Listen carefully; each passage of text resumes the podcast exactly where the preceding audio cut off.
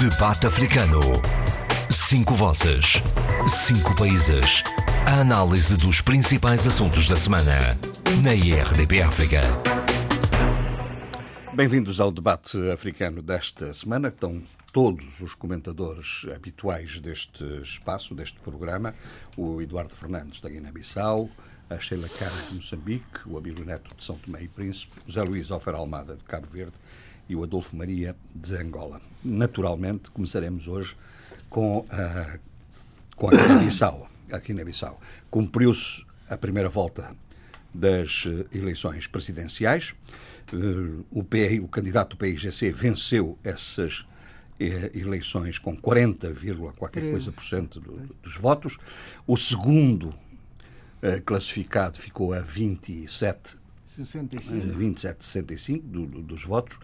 Uh, mas há, enfim, isto significa que há uma segunda volta das eleições presidenciais que se vão realizar, essa segunda volta vai se realizar a 29 de dezembro. Começa a campanha eleitoral para essa segunda volta no dia 13 de dezembro. Bom, e há dois, dois candidatos em confronto: Domingos Simões Pereira e Sissoko. Antes, talvez, Eduardo, de falarmos sobre a questão desse confronto político, que vai ser um confronto político determinante para a Guiné-Bissau, talvez fosse conveniente fazer uma análise sociológica, política, destes resultados eleitorais, que resultam de uma dispersão enorme de candidaturas e dos seus protagonistas e do que é que estes resultados da primeira volta podem representar do ponto de vista político, não é? Relativamente aos resultados, devo dizer que os 12 candidatos levou a uma grande dispersão de votos, de facto. Portanto, vejamos que Domingos Simões Pereira obtém apenas 40,13 e em segundo lugar ficou o Maru Sissoko em Baló com 27,65%. Mas depois temos em, posição, na terceira posição, Nuno Gomes Nabian com 13,6, em quarto lugar José Mário Vaz com 12,41 e em quinto lugar Carlos Gomes Júnior com 2,66%. Estes são os, os valores mais significativos. Os outros candidatos obtiveram valores muito, muito mais muito, muito modestos. abaixo, muito modestos, uhum. não é? Uh, uh, portanto, essa dispersão entre esses, os, os, digamos, os que receberam votos mais significativos são, de facto, os cinco, não é? Portanto, o, o Domingos Simões Pereira, Sissoko, Nuno Nabian, uh, José Mário, José Mário Vaz e Carlos Gomes Júnior. São os cinco que obtiveram praticamente mais de 85% da, dos resultados. Do, do, do, dos votos. É? Uhum. Uh, como, é, como é que será a segunda volta que uh, será uh, disputada entre Domingos Simões Pereira e o Marô Sissoko em Baló? As, os apoios dos outros candidatos começam a dar os primeiros sinais. o Nuno Gomes Nabian, que tudo fazia crer que estivesse mais próximo uh, do, do, do PIGC, do candidato do PIGC, mas acaba por apoiar acaba por apoiar. Mas ainda não, ainda não anunciou isso. Ah, acho que já. já. Uh, penso que não. Estava para ser hoje às. Hoje estamos a gravar ao meio-dia. Então é fake. fake uh, não, não, não. não. Uh, foi Mas adiado. A, informa é que... a informação que, que, existe é que teria adiado o, a, a, sua declaração para mais tarde. Depois de eu chegar cá, vieram-me dizer que tinha, tinha. Havia a perspectiva de ser às 10 da manhã. Bom, ah, mas Bom, independentemente disso. Sim é, é, tendencialmente, o que coloca um problema político. Sim. O apoio eventual de Nuno Nabian a uma candidatura uh, de Sissoko coloca um problema, problema de governabilidade. De governabilidade é? do, ao nível do governo Sim. e ao nível do seu próprio partido. Como reagirá o, o partido que tem um acordo político com o PIGC? Não, e o próprio partido político já já reagiu no, no, passado, não é? Quando, quando ele recebeu o apoio, ou, ou pediu o apoio do PRS. Uhum. Os membros da, da direção do APU-PDGB reagiram contra o presidente. Uhum. Dizer, nós temos um, um acordo assinado não é? de incidência parlamentar e vamos, vamos cumpri-lo. Vamos cumpri-lo. Portanto, há, no próprio partido APU-PDGB, há de facto o, o, alguma conflitualidade com, a, com o presidente do, do, do, do, mesmo partido. Agora, o que é que se perspectiva para, dois, para, para 29 de, de dezembro? Uh, ainda é uma grande incógnita.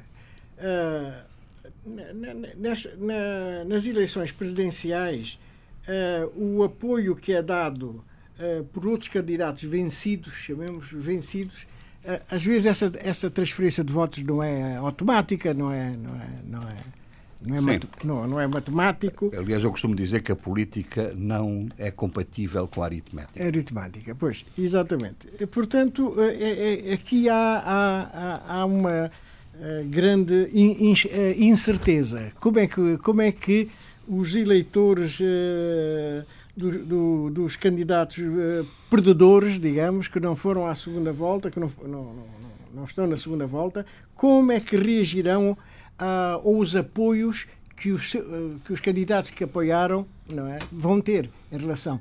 Essa declaração de, essa declaração de apoio aos dois candidatos que, que vão disputar a segunda volta ainda não, ainda não está bem clarificado. Bem, bem Portanto, nós não, ainda não sabemos quem, quem apoia quem.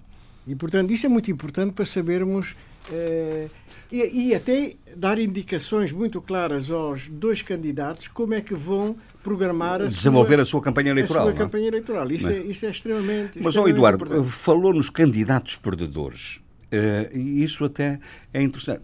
Quem é que perdeu nesta, para já nesta primeira volta? Não, eu acho que o grande perdedor, sinceramente, há dois perdedores, né? um maior mais do que o outro, né? porque Carlos Gomes é um perdedor, uh, tanto mais que ele, ele foi, vai, a, vai para a campanha com um discurso com muita confiança, de, quer dizer, como de um passado político que não foi nada mau, né? evidentemente, eh, portanto, tentando capitalizar alguns ganhos do passado, mas que não mobilizou suficientemente o eleitorado que, que se expressa de uma forma muito, eh, muito fraca. Portanto, ele recebeu 66% eh, dos votos, portanto, é de facto um perdedor nessa, nessa matéria.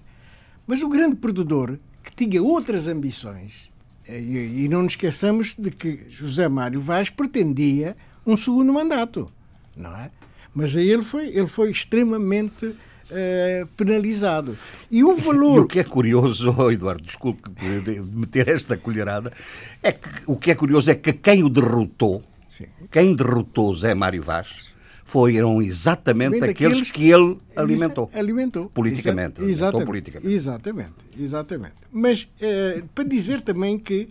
Uh, o, o, a percentagem de 12,41% se deve, sobretudo, à, à votação maciça da região de Cacheu. Ora, a região de Cacheu é, é a zona de, do José Mário Vaz, que nasceu em Calequice, uma das populações importantes da região de Cacheu. Uh, portanto, se não fosse essa votação em massa, talvez os números fossem muito mais baixos. Não é? Portanto, uh, uh, o eleitorado quis eh, expressar muito claramente de que não revalidaria, uh, digamos, o mandato ao seu Presidente da República, atual Presidente da República. Ou, ou, Presidente da República 60. 60. Uhum, 60. Por, portanto, inclusivamente, Nuno, Nabian, Nuno Gomes Nabian ficou em, em terceiro lugar. Mas, Portanto, mas, é curioso, porque Nuno Gomes Mariano fica em terceiro lugar com o apoio de dois partidos políticos. Exatamente. Está a ver? Ou seja, eh, é também é também ele próprio tem de saber interpretar esse, esse e dar significado a essa, a essa circunstância, porque nele não só tinha o apoio da APU, PDGB, do seu próprio partido, como tinha do PRS, que do ponto de vista político parece ter se tornado absolutamente irrelevante. Exatamente. O PRS, não, agora, não. depois das, de, das figuras, digamos, depois de, dos candidatos, o grande perdedor, sem dúvida nenhuma, é o PRS. O PRS está a correr o risco de, de desaparecer, mesmo, desaparecer desaparecer. Uh, um partido que chegou a ser o segundo partido mais votado na Guiné-Bissau. E, a, liderar, e a ter o presidente, e a ter, a ter o exato, governo. é um partido de poder. E desapareceu para que áreas? para criar uma parte deve ter sido o próprio Madem da decisão do PIGC também absorveu uma parte do, do, do, do PRS, julgo eu, julgo eu. Por outro lado, a PDGB também, também foi fazer uma punçãozinha no, no PRS. A liderança também não tem sido uh, suficientemente dinâmica para poder cativar. É um discurso que, que, nada apelativa, nada apelativo. Eu segui de perto algum, algum, alguns momentos de campanha, não é? De campanha. De modo que eu estou receio bem que o PRS ou inverte o seu discurso e se torna mais dinâmico ou então passa a irrelevância política na Guiné-Bissau. Uhum. É? Portanto, quanto ao, ao futuro. Na, na... Bom, e como, e como, é que o Eduardo vê? Enfim, eu, é evidente que isto está aberto a todos vocês esta, que não há temas fechados, pois. Eh, como se, como se sabe. Mas como é que o Eduardo vê? Eh, eu fiquei. Eu, eh, ouvi hoje de manhã declarações do Sr. Presidente Cessante, Presidente da República, a questionar a regularidade dos votos, a questionar e com uma afirmação meio enigmática de que a Comissão Nacional de Eleições sabe bem quem é que deveria estar pois na é, segunda, é, é isso, segunda já nos. O que é, o que, é que, significa? Não, que é que significa? Eu já estou habituado, sinceramente, já me habituei à posição do Sr. Presidente. O Sr. Presidente diz uma coisa como o seu contrário. Se não vejamos todo o seu discurso ao longo dos anos, do, do quinquênio, diz uma coisa e faz. Não, eu não vou fazer. E faz. Como é o caso, eu não vou demitir, não vou demitir, não sei o quê. E demite. Não, é? eu não vou. Portanto, é, é, já estou habituado. É, ele, é, este, é, há uma preocupação grande neste momento do José Mário Vaz se vitimizar até, ou de não ser compreendido. Mas eu só quero pôr uma pergunta. Mais alguém pôs a questão de, de irregularidade? Ninguém. Foi ele sozinho? Sozinho. Mas então essa, essa, essa personalidade tão desacreditada pelo seu mandato, ah, agora nas eleições ainda vem com esse argumento. Não. Não, não é, e levanta, quer dizer, é, não, é- não é isso, é mesmo só perdermos tempo com, a comentar isto. Ele, ele já se comentou a si próprio eh, fazendo isso, fazendo essa declaração. Exatamente, e depois de, uh, uh, ele quer deixar um legado. E, e, de acordo com as suas próprias palavras, o legado dele é, é algo a ser recordado Sim, não isso é. é. To... Ela, é, vai ser não. Isso é.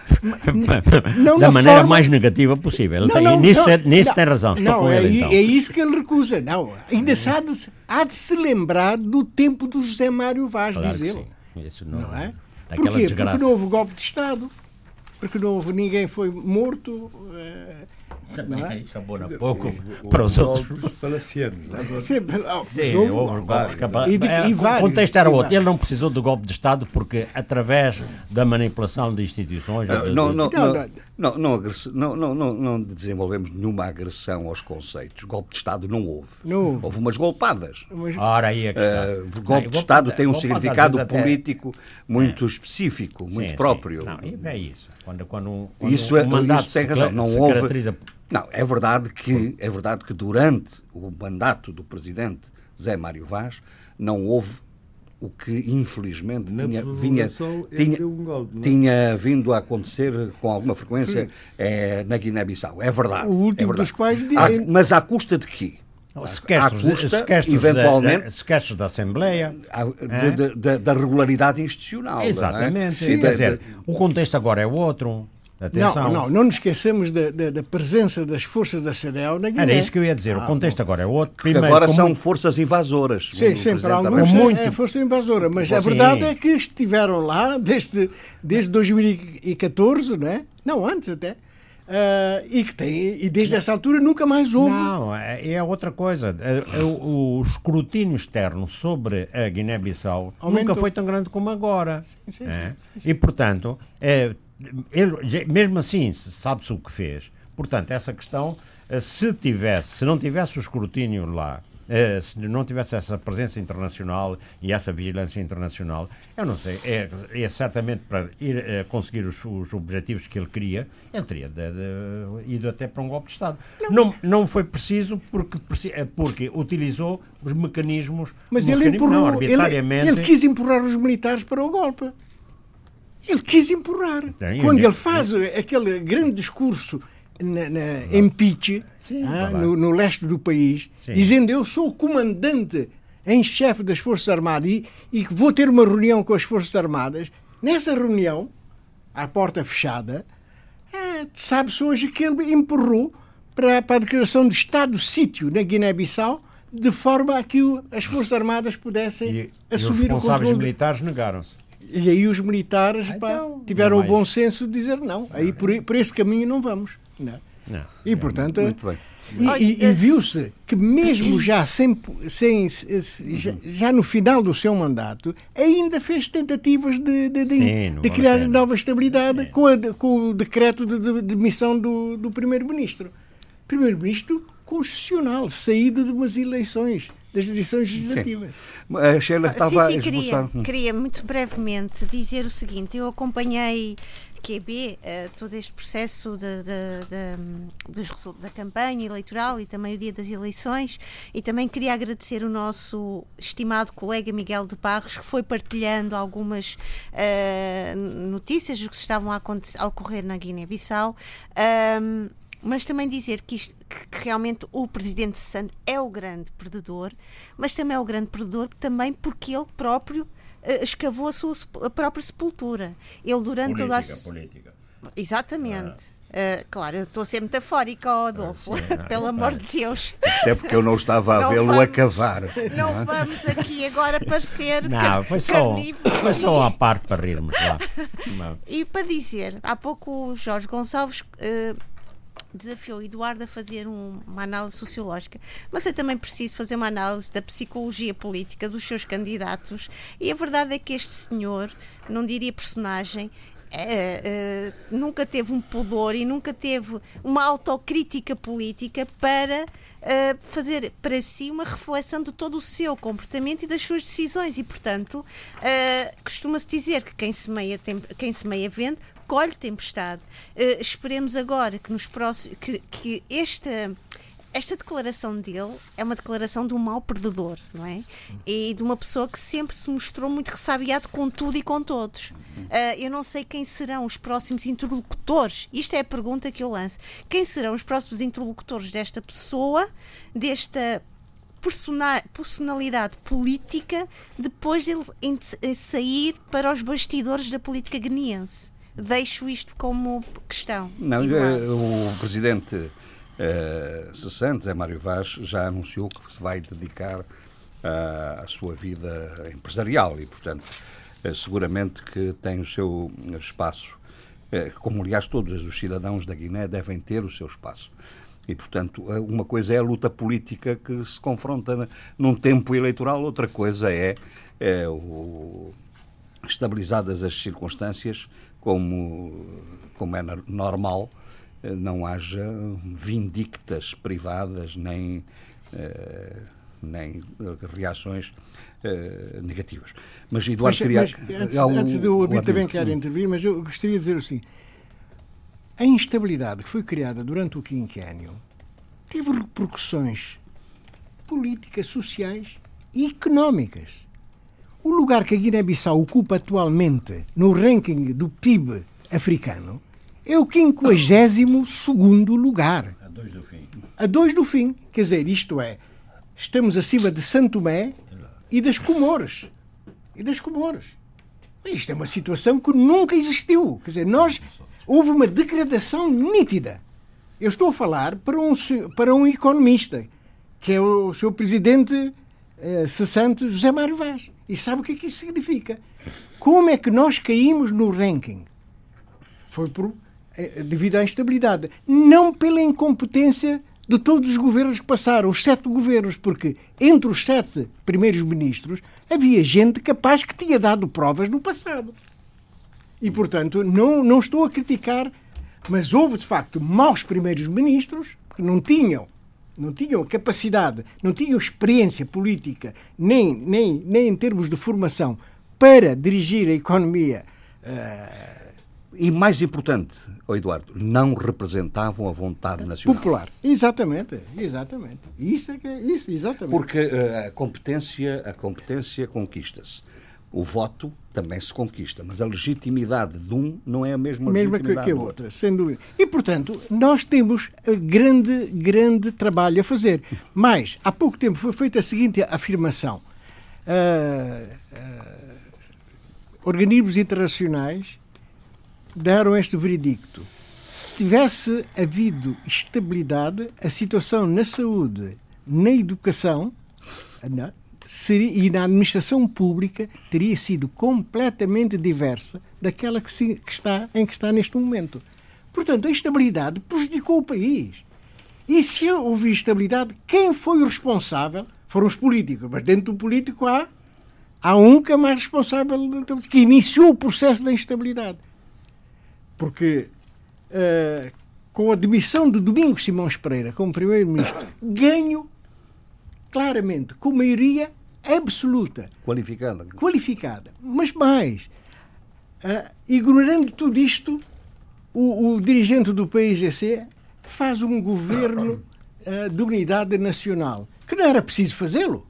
Não podia, podia não fazê-lo, mas deu sinais aqui de que uh, queria, queria que todos estivessem mancomunados, no bom sentido, para o, o o exercício do poder e do bem-estar da Guiné-Bissau. Mesmo assim, uh, achou-se que uh, o Domingos Simões Pereira não, não, não, não, não merecia estar naquele cargo.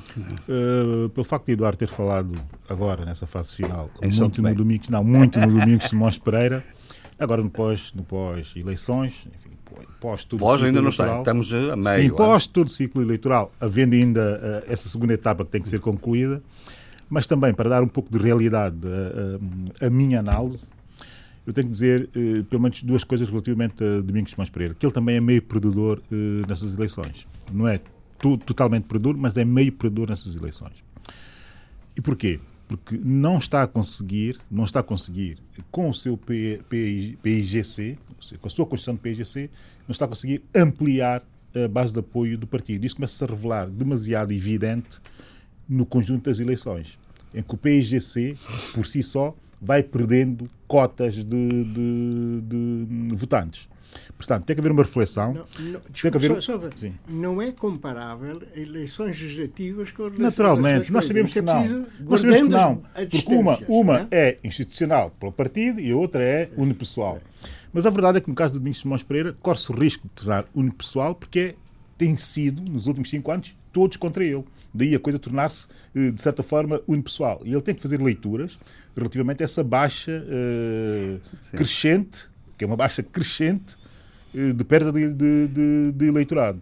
Porquê? Porque se não ganhar as eleições, essas, essas próximas eleições, se não ganhar a segunda volta, vai naturalmente ter um problema dentro do partido que ele vai ter que resolver. Ou seja, vai ter, vai ter que se colocar a situação ou colocar a, a reflexão sobre o seu mandato sobre o seu mandato no PIGC. O que volta tudo outra vez ao início, daqui, a daqui a 6 ou 7 anos atrás. Bem, essa nota eu tinha que dar. A segunda nota, que é uma nota que está a ser muito refletida uh, pelos guineenses, e bem do meu ponto de vista, que é a nota da alta abstenção nessas eleições. Porque há uma tradição de muito baixa uh, abstenção nas eleições guineenses. Ou seja, os níveis de participação são efetivamente os mais altos no nosso continente e nos mais altos em termos enfim, de manifestação democrática no mundo. Costuma estar sempre na casa dos 10, 12%, por aí a abstenção. 25,7%. Dessa vez foi 25, Mas, tem, alguma justificação para isso? Não. Não há nenhuma justificação objetiva para isso. Há algumas, enfim, uma fonte eh, que estuda esse tipo de, de assuntos, e nomeadamente do caso específico da Guiné, e que o segue, disse-me que era para não, convinha bem, que os candidatos à segunda volta, e isso é claramente um recado mais para o Domingos Tomás Pereira do que propriamente para o Mauro Sissoko, que não pensassem que essa abstenção ainda é eh, valorizável. Seja, no mobilizável, sentido mobilizável, valorizável no sentido da mobilização, ah. exatamente. Porque pode haver aqui, eh, de facto, um erro, porque houve intervenções ao nível da base de dados dos, dos, dos, dos votantes, efetivamente das, das legislativas para aqui. Houve também migrações e imigrações, que há que considerar. Não há abate de mortos houve nos cadernos eleitorais. Não. Não, Desculpa. Quer dizer, não houve, não houve intenção, mas houve entrada de novos desde, desde, desde Não, não entrou. A, a, base, a base eleitoral, é, os cadernos eleitorais, não, desculpe, a Bíblia, mas não, não está correto. Uh, isso foi uma das discussões políticas desta campanha. E uma imposição uh, até. E, uma impo e, e, e, portanto, o que ficou claro é que a composição dos cadernos eleitorais das legislativas manteve-se estável para estas eleições. Sim, sim. Portanto, não houve incorporação de novos eleitores. Ficaram 25 mil de fora, que estavam recenseados, mas não inscritos. Estavam licenciados, mas não inscritos. Sim, mas aqui então temos que jogar então com outros dois, outros dois, outros dois não, isso, que podem ter. Pode ser preocupante. Ter... Pode claro. ser preocupante no, em futuras, não é na segunda volta, em futuras eleições. Porque há muito, muito eleitor novo que vai entrar no sistema eleitoral efetivamente. Uh, uh, guineense. Efetiv e, portanto, quem efetivamente. É que, quem é que vai ao encontro desse eleitorado novo? futuro, não é? Agora, mas o que eu estava a dizer era que existe gente, eh, e foi uma fonte minha que disse, é bom que não se assente muito nisto, porque a variação pode não ser tão grande como nós pensamos, por uma série de fatores, incluindo os que eu acabei de mencionar, que podem estar ou não corretos, fixarmos Está tudo em aberto. Está Logo, tudo em aberto. A, estratégia, a estratégia deve ser outra. No caso da da, da, da, da, candidatura de Domingos Simões Pereira deve ser outra e perceber bem em que zonas é que falharam, em que zonas é que estão mais próximos de ganhar mais e, e apostar nisso, Eu e sobretudo apostar, apostar, apostar numa coisa que tem que ser refletida, sobretudo pelo PGC, o PGC da pracinha. O PGC urbano, o PGC moderno, tem que entender que existe também uma outra Guiné eh, onde o PGC tem que estar. E a verdade é que o PGC está nessa Guiné. E como é que se vê que o PGC está nessa Guiné? Olhando para os candidatos, entre dissidentes, entre dissidentes... São todos. Entre, é quase tudo PGC. Ou seja, o PGC está. Agora, porquê que o PGC da pracinha, ou da cidade, o PGC urbano, moderno, e, e, pretende ser, ou pretende passar uma, uma mensagem de transformação do país, não consegue chegar ao país tradicional, ao país, se quisermos até étnico, como foi estimulado como nunca nessas eleições, a esse país que de facto não está em Bissau. É. Como é que se consegue explicar que um partido político que foi sujeito a tantas fraturas e a tantas divergências e a tantas uh, uh, saídas e tantas fraturas internas, mesmo assim uh, ainda tenha ganho as eleições legislativas e o seu candidato às presidenciais, primeira volta. A expectativa era, aliás, muito mais grave ou não? Acham que é, Bom, é, o raciocínio não, é a expectativa, eu, eu, a expectativa era, forma, era ganhar logo a primeira volta. Eu, de certa forma, eh, estou de acordo com a análise do, do Abílio. Do Abílio, porque eh, não nos esqueçamos que o ponto de partida era maioria qualificada, era maioria qualificada de, do início do governo de, de Domingos Simões Pereira. De facto, essas dissidências foram provocando, eh, portanto, eh, retrações de votantes até se perder a maioria absoluta e não se ganhar a primeira, a primeira volta, e eu creio que foi decisivo o bloqueio do Parlamento. Uh, digamos que na, no consulado de Zé Mário Vaz houve dois bloqueios. Houve um bloqueio do Presidente da República uh, uh, quando demitiu o governo Domingos mas também houve bloqueio do Parlamento que impediu que uma solução maioritária que se estava a formar, né, não se conseguisse formar. Né? E isso impediu, portanto, que governos de iniciativa presidencial de, de Jean Vaz pudessem ver programas de orçamentos aprovados eh, no Parlamento e, portanto, e, e fazer maximizar eh, as potencialidades do clientelismo, o que poderia criar um outro cenário e politicamente, felizmente, né? mas juridicamente, tenho sempre expressei aqui as minhas reservas sobre isso. Mas facto é que a segunda volta vai ser extremamente renhida, porque os votos de Zé Mário Vaz, mais os votos do candidato do Sissoko, eh, fazem igualar, portanto, os dois candidatos, para já, não é? Uh, e não é, uh, pelo que disse aqui o, o, Eduardo, não é, não é previsível que os votantes do José Mário Vaz não votem no candidato Sissoko, até por, por razões étnicas, religiosas e etc. Portanto, quer dizer que, numa análise assim muito rápida e talvez não hum. totalmente correta, o ponto de partida digamos assim, que é, que é, que é, que é igual. É? tendo em conta os Sim. perdedores e os potenciais votantes. Depois, isso torna, portanto, extremamente decisivo, uh, portanto, a indicação de voto do, do Nadiam, que, que também tem uma base contraditória, porque tem uma base, uh, tem uma base que adversária do PSGC tradicionalmente, né? o partido tradicionalmente adversário do PSGC, o PRS, né? Uh, depois tem o, o Assembleia do Povo Unido. Uh, portanto, vai ser vai extremamente, ser, extremamente renhido. Quer dizer, eu digo que estou de acordo com, com, em parte com a análise do Abílio, porque há uns tempos atrás nem sequer se punha hipótese de o candidato do PIGC não ganhar eleições. Uhum. Não ganhar eleições presidenciais, não é? E agora põe-se essa hipótese. Bom. É, é, é verosímil, uh, tendo em conta também, inclusive, o voto de Carlos Gomes, da base de apoio do Carlos Gomes Júnior.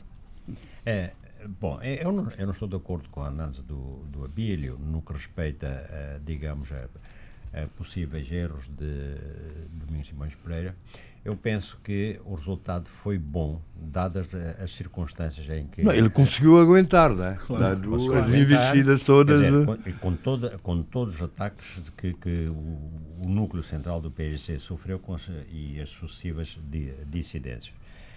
Uh, é evidente que cada um do, dos líderes de, dos vários partidos que concorreram, eles têm a sua clientela.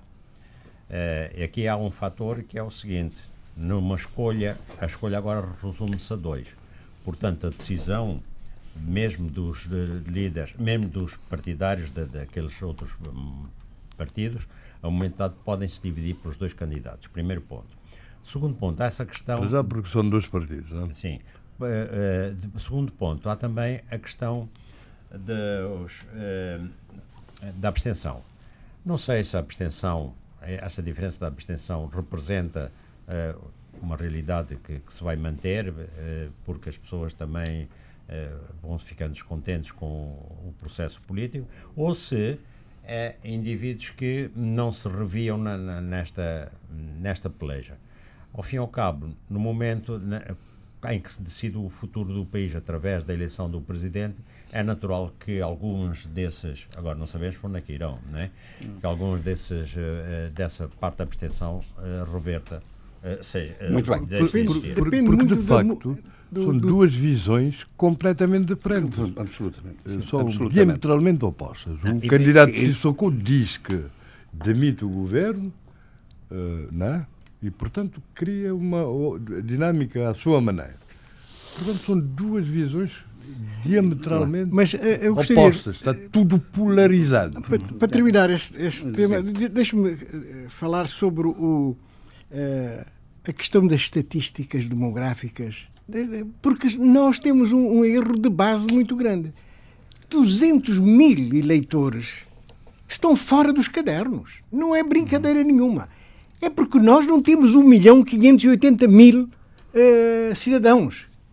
De acordo com a FUNUAP, e a FUNUAP, o Fundo Nacional das, o Fundo das Nações Unidas, Unidas para a População, população né, trabalha com os dados fornecidos pela Guiné, no último recenseamento geral da população e habitação, que dava 1 milhão 580 mil, cerca de, disso, né? e a partir daí vão ver qual é a taxa de crescimento médio.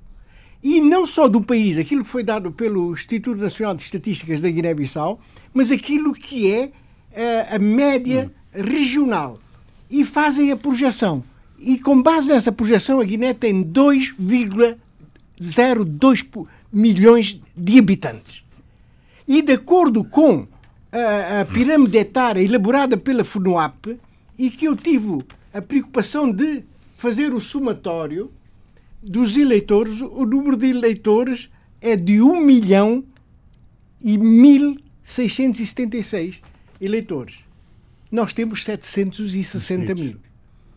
Portanto, estão 200 mil no mínimo fora dos cadernos eleitorais. Isto tem que ser, ser tido em conta, não, não para estas eleições, para porque claro, claro, já estão fechados, mas isto revela. Era o que eu dizia há pouco, quer dizer, isto coloca problemas, porque há uma renovação evidente da, do, do, eleitorado, da, das pessoas com capacidade eleitoral. Exatamente, é? exatamente. E é isso que o cidadão guineense deve reclamar e exigir que seja recenseado para nós termos de facto a, verdade, a verdadeira representação universo dos eleitores. Muito bem. Nós... É, portanto, esta é uma, é uma, situação que eu quero vincar é, para dizer que há muita coisa a fazer uh, na Guiné-Bissau em matéria de uh, definir bem o universo dos eleitores. Porque há, poucos, há pouco tempo atrás houve a concessão da nacionalidade guineense, a nacionalidade guineense, a, a cidadãos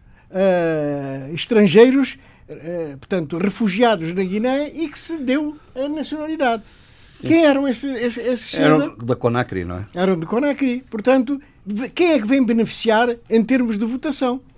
É só isso que eu deixo no ar. Muito Portanto, é, é, temos de ter muita, muita Bom, atenção. creio que tentámos aqui dar uma ideia geral do que cada um entende sobre, estes, sobre este processo, que eh, vai ser relançado a partir do dia 13 de dezembro, na segunda na campanha eleitoral para a segunda volta. Cá estaremos para ir analisando esta, esta matéria eh, com a serenidade e a, e a, lucidez possível. Estaremos de férias, não é? Não? Estaremos no, no, no período entre Natal... Só não faremos o dia 20, eh, dia 27.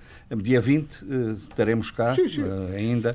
Ainda temos dois ou três debates até essa altura porque uh, não faremos é o de dia 27 de dezembro, como é evidente. Exato, é? exato, como é evidente. Uh, Moçambique, Sheila.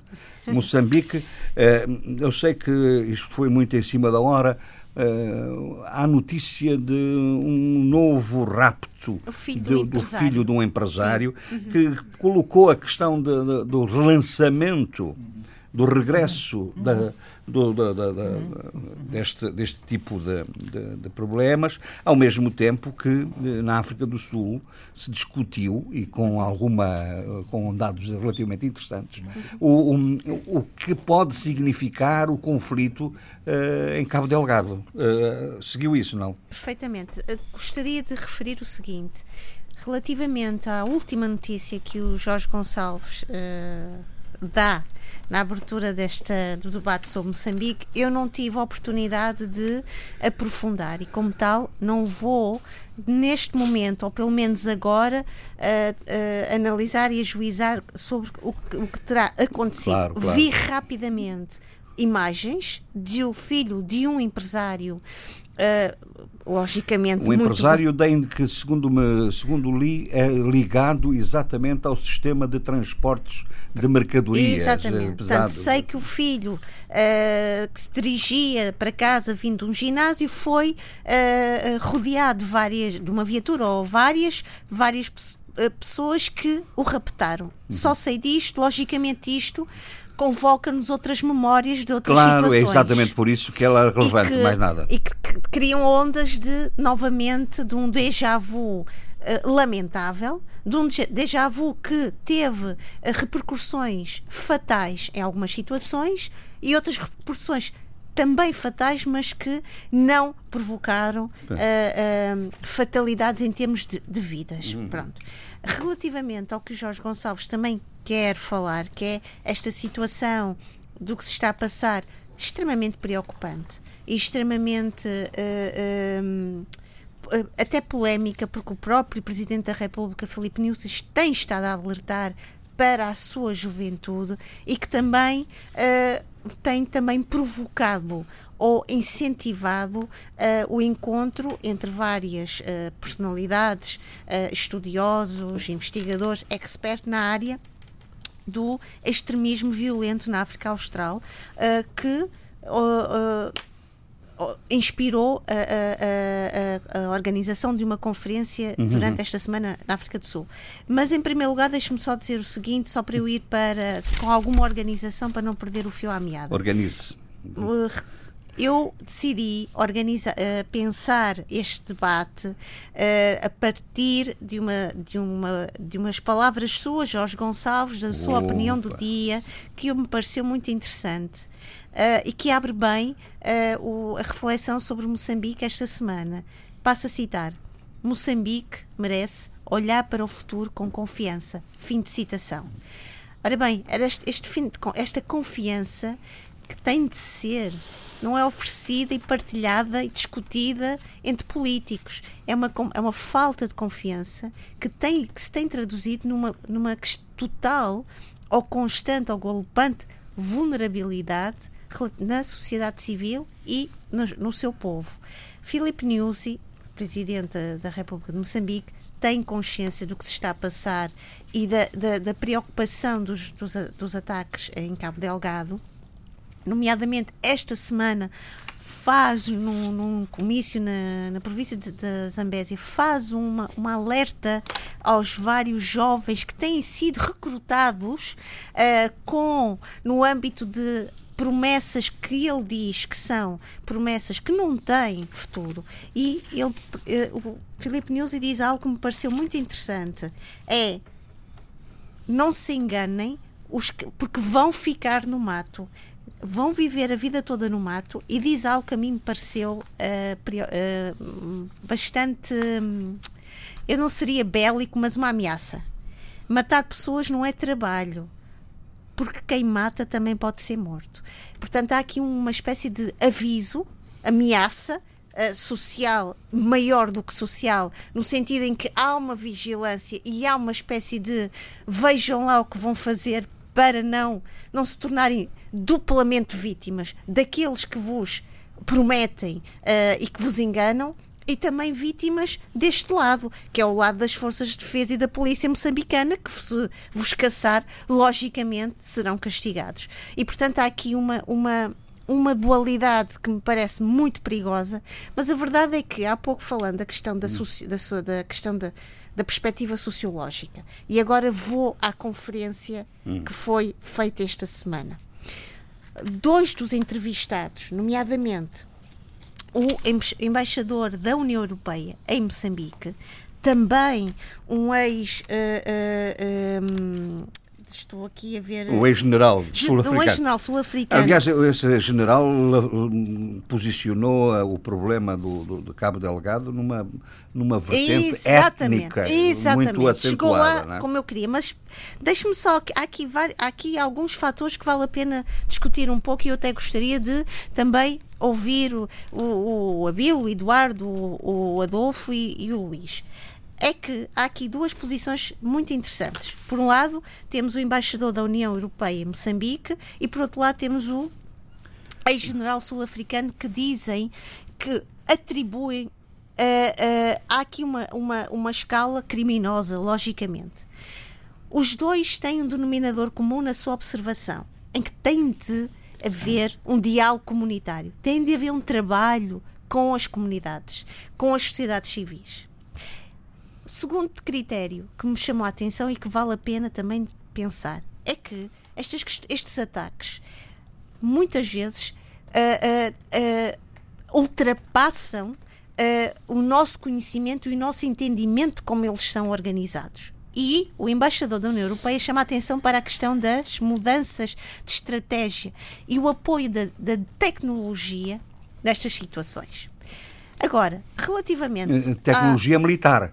Que, eu não, não, diria só de tecnologia militar, estamos não, porque, aqui a falar também de, outro, já... outro, de, outras, de outras tecnologias claro, que nós temos. Mas, ó Sheila, falemos claro, é que todo, se, se, se fala e se discute eh, e se divulga eh, a intervenção eh, de hum, operacionais militares ou paramilitares estrangeiros naquela região na perseguição aos insurgentes, Sem nomeadamente uh, uh, por parte de empresas de, de recrutamento militar Sem russas, dúvida. que Sem parece dúvida. não ter, ter grande sucesso, parece, e que a e possibilidade de vir agora os franceses. Os franceses, é? exatamente. Mas deixe-me só dizer que eu não queria apenas cair neste, neste, neste argumento que pode ser um pouco falacioso só apenas da tecnologia militar. do belicismo. Porque a tecnologia tem-se mostrado que é muito mais diversa, invisível e que que, e que permite outro tipo de comunicações que hoje, que muitas, que hoje em dia nos escapam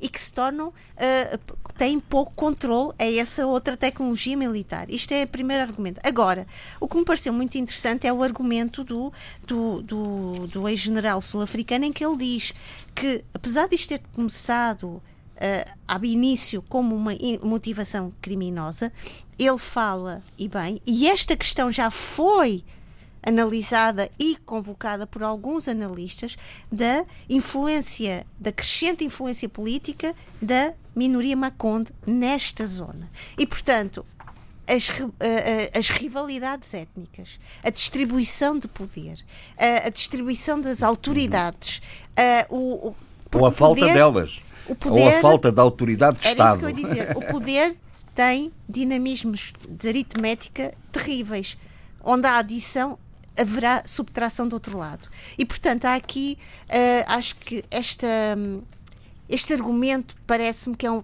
pode ter uhum. uma, um peso importante, porque não nos podemos esquecer que Moçambique, apesar desta ideia de, do revumo ao Maputo, que Samora Machel tanto queria da unidade nacional, Moçambique, todo ele, uh, é um, um puzzle um mosaico cultural com fortes alianças e fortes afinidades étnicas. E por isso eu acho que este é um argumento que temos de ter em causa e levar uh, e tomar em consideração. Contudo, uhum. mais uma vez digo, acho que também vale a pena questionar uh, uh, que há uma concentração de riqueza num determinado ponto, há uma luta de poder para distribuir de uma forma uh, equitativa este, este, esta fatia, estas fatias de riqueza. Porque, aqui vou também incluir, uh, estes ataques armados também Uh, da autoproclamada junta militar da Renamo, que muitas vezes foi, uh, foram relançados debates sobre se não estariam envolvidos, e agora temos a situação de Ivone uh, Soares também estar envolvida ou não, e vem ela dizer, des, des, des, pelo menos desamarrar os fios a, esta, a este envolvimento. Agora, o que é que acontece uh, em Moçambique? Isto é a minha leitura.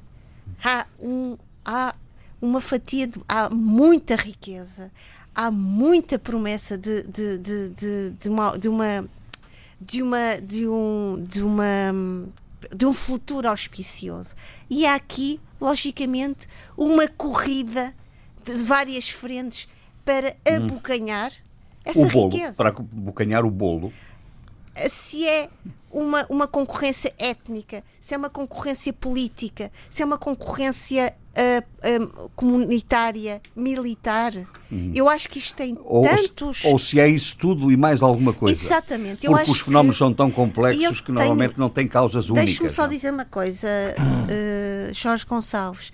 Eu tenho lido há tantos artigos tantos comentários sobre o que se está a passar uh, uh, no norte de Moçambique que se uma pessoa não tem um, um pensamento minimamente eh, objetivo e ao, men ao mesmo tempo tentar filtrar uhum. toda a informação, às páginas tantas, uh, perdemos o, o, fio à meada e não percebemos afinal qual é uh, uhum. o, o motivo desta situação. O motivo? O motivo é o bucanhar. Exatamente, mas deixa-me só. É, ah, olha, o, Adolfo disse tudo. Sabe o que é que isto sabe? O motivo é bucanhar. Os, os tem... pretextos podem ser políticos, étnicos, ora populistas, bem, não sei o quê. Bem. Cada um maneja aquilo que tem à mão e que considera melhor arma. Deixe-me só dizer isto, Jorge Gonçalves. Hum. Uh, usando metáforas, isto é um, houve, houve o tempo do Scramble for Africa. Hum. Neste momento estamos um Scramble for Moçambique dentro e fora. É, olha esse inglês, então. não é igual ao seu, não, não tem o seu charme. Felizmente, uh, felizmente não, não, é igual ao dele. Não, não. É? English of dogs. assim a gente percebe. O inglês dele é difícil. Não, o inglês of dogs. Não nos vamos esquecer disso. das docas de Liverpool. Cockney, Cockney. Aqui, Cockney. Uh, Jorge Gonçalves, quem tiver acesso a toda esta a todas estas fontes de riqueza tem e terá o poder, o poder na mão. Claro, não, tenha, claro, Não, tenha, não vamos nos enganar sobre isto. De, deixa, de, dê uma palavra final tem, tem. sobre como é que a Sheila viu esta, esta circunstância, que aliás hoje se refleteu muito na informação da RDP África, eh, de, de, das exigências eh, de, de, uma caução liberatória, uma caução para a libertação dos jovens, ah.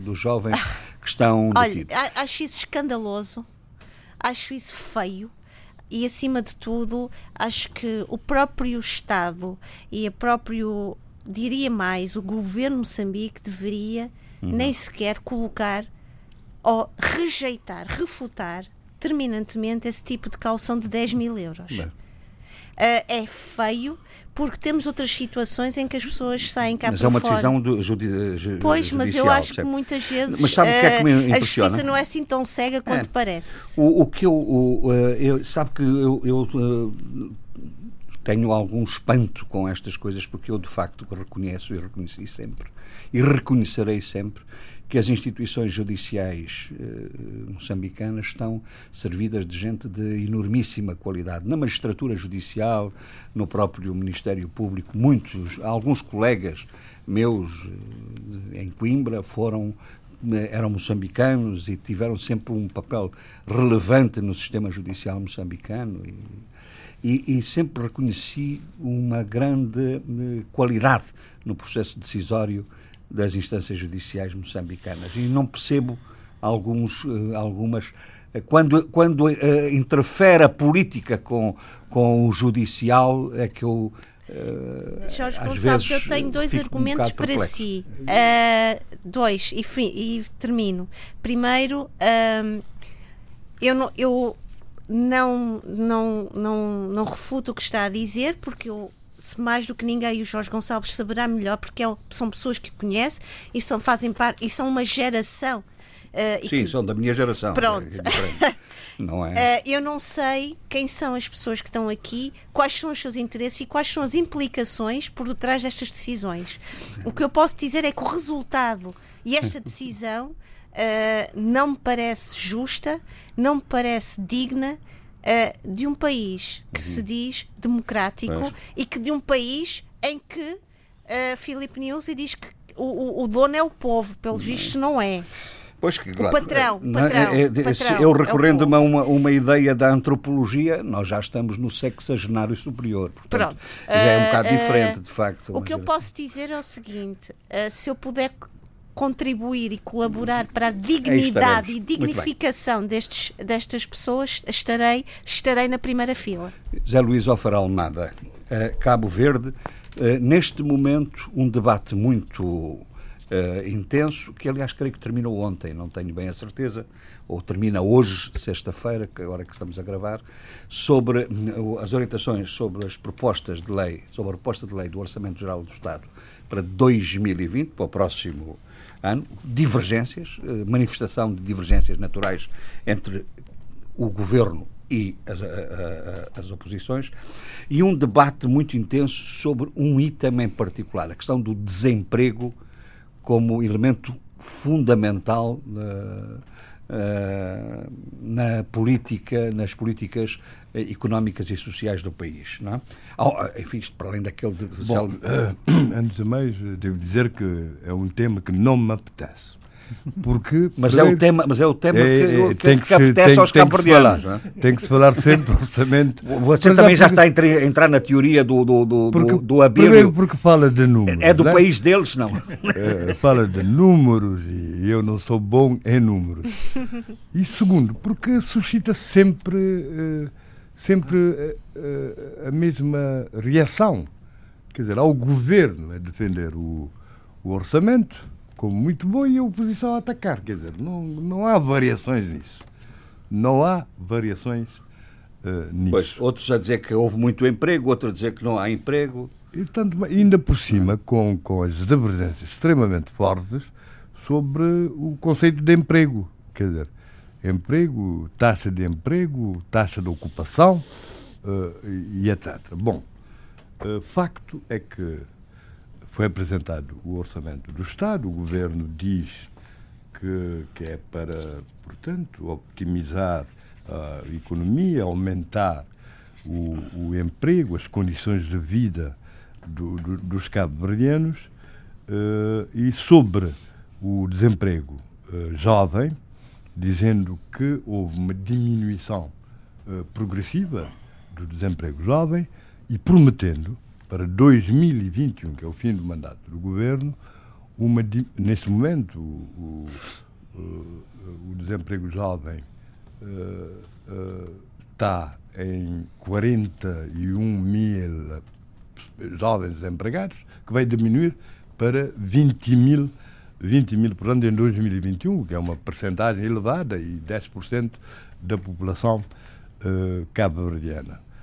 Uh, e é isso, e é exatamente nesse tipo de coisas que a oposição pega para dizer que, uh, portanto, que é um orçamento uh, muito baseado em promessas, quer dizer, que se continua permanentemente em campanha. Porque, mas, mas orçamentos são previsões, não é? Evidente. Uh, porque não é o relatório tinha-se prometido, por exemplo, um crescimento de 7% e um X número de, de criação de empregos criados uh, por ano. E depois uh, não se consegue esse objetivo, embora haja um, um crescimento de 5%, e fica-se prometendo para o ano seguinte. Isso diz o PICB e diz também a UCID. Portanto, que, que, que, que, se está em permanente marketing.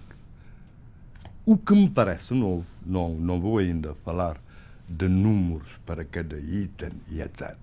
O que me parece novo é que o PCV diz que este é o orçamento de despedida do MPD. Quer dizer, para quem perdeu as eleições de forma tão estrondosa, dizer isso agora, na análise desse orçamento, parece-me realmente uma novidade.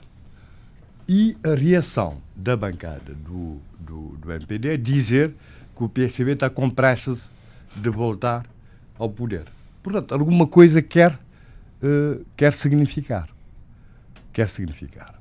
Isso é que me parece uh, mas, mas, novo em termos de reação. Ent, mas Agora, quanta despedida... coisa, porque eu, inclusive, não gosto de me intrometer no debate político cabo-verdiano a tomar posições uh, muito claras. Sim. Porque, digamos que da parte do governo há dados positivos, há crescimento de 5%, há, digamos, há problemas que foram, que foram resolvidos, como nos transportes aéreos, salvo a, a, a, a Binta, eh, que também vai resolvendo as coisas, agora transformada em TICV, né? não, não mas TICV. Mas há os problemas clamorosos no plano dos transportes marítimos. marítimos. Há os problemas gravíssimos em segurança.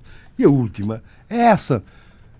Surpreendeu todo mundo quando se soube que, afinal, o polícia, eh, morto em tira-chapéu na praia, foi pelo colega. Uh, pelo colega, foi, foi morto pelo colega. Depois de terem preso um, um suspeito e, e, e, o tribunal mandar libertar. E agora veio o chefe da Polícia Nacional dizer que foi por acidente. Claro que há um alarido um alarido a nível das redes sociais, porque ninguém acredita nisso. Está a perceber? Ninguém acredita que.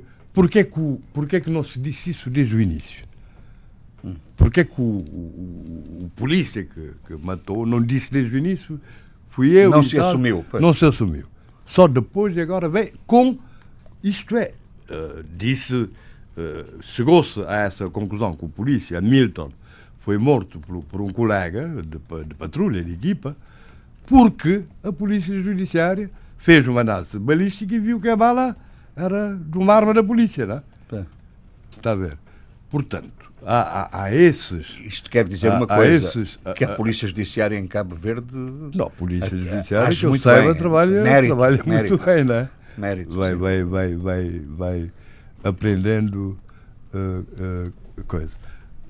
Portanto, se me, se me permite, se hum. me permite, retomaremos essa questão uh, do orçamento muito bem, depois, muito bem, muito bem, depois das votações dos números Mas, e até para fazer, para fazer, para fazer análise, alguma análise de dotações, etc. Porque o Ministro da Cultura, por exemplo, diz que, apesar de ter menos, menos 1% do orçamento do Estado para a cultura, que o próximo ano, vai o, ser o está ano... a ver, está a ver outra vez, o próximo ano, né, vai ser da otimização da política nacional de cultura. Quer dizer, está-se sempre a falar de, de, de, futuro. Bom, claramente também porque está-se a falar de, de orçamento. orçamento. Mas eu queria uh, uh, aproveitar para, para felicitar a realização da Feira Nacional de Design e Artesanato, porque uh, mostra uma certa evolução das políticas públicas no sector,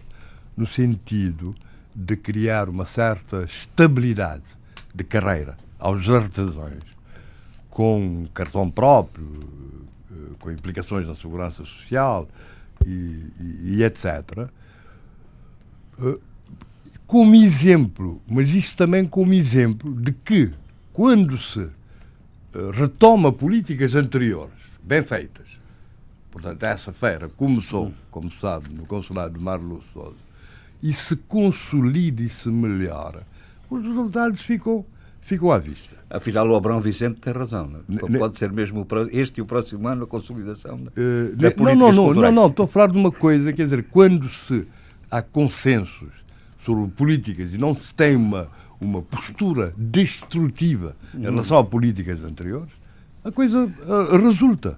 Sim, isso vê-se. A continuidade. É? Nessa feira, portanto, estiveram representados além de vários países, como, como Senegal, Portugal e Guiné-Bissau, uh, estiveram representados mais de 200 artesãos com, com várias atividades. Quer dizer, está-se a avançar no sector. Eu devo dizer que não gostei muito uh, é quando se falou contra os, os vendedores ambulantes africanos. Uh, no sentido de de, de se dizer que uh, o governo vai combater o mau artesanato. E, e há, eu vou, vou, explicar porquê. Porque há, há, há, preconceitos, como se sabe, contra esses africanos continentais residentes em Cabo Verde, e uma parte deles, uma parte significativa, vive disso, desse comércio ambulante, como também. Nas zonas turísticas, principalmente. Principalmente.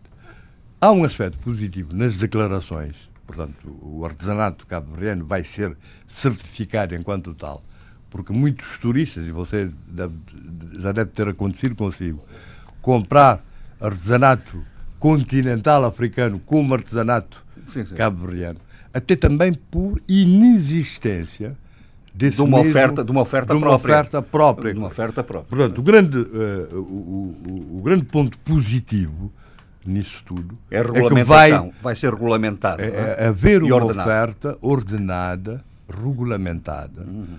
e, e, etc.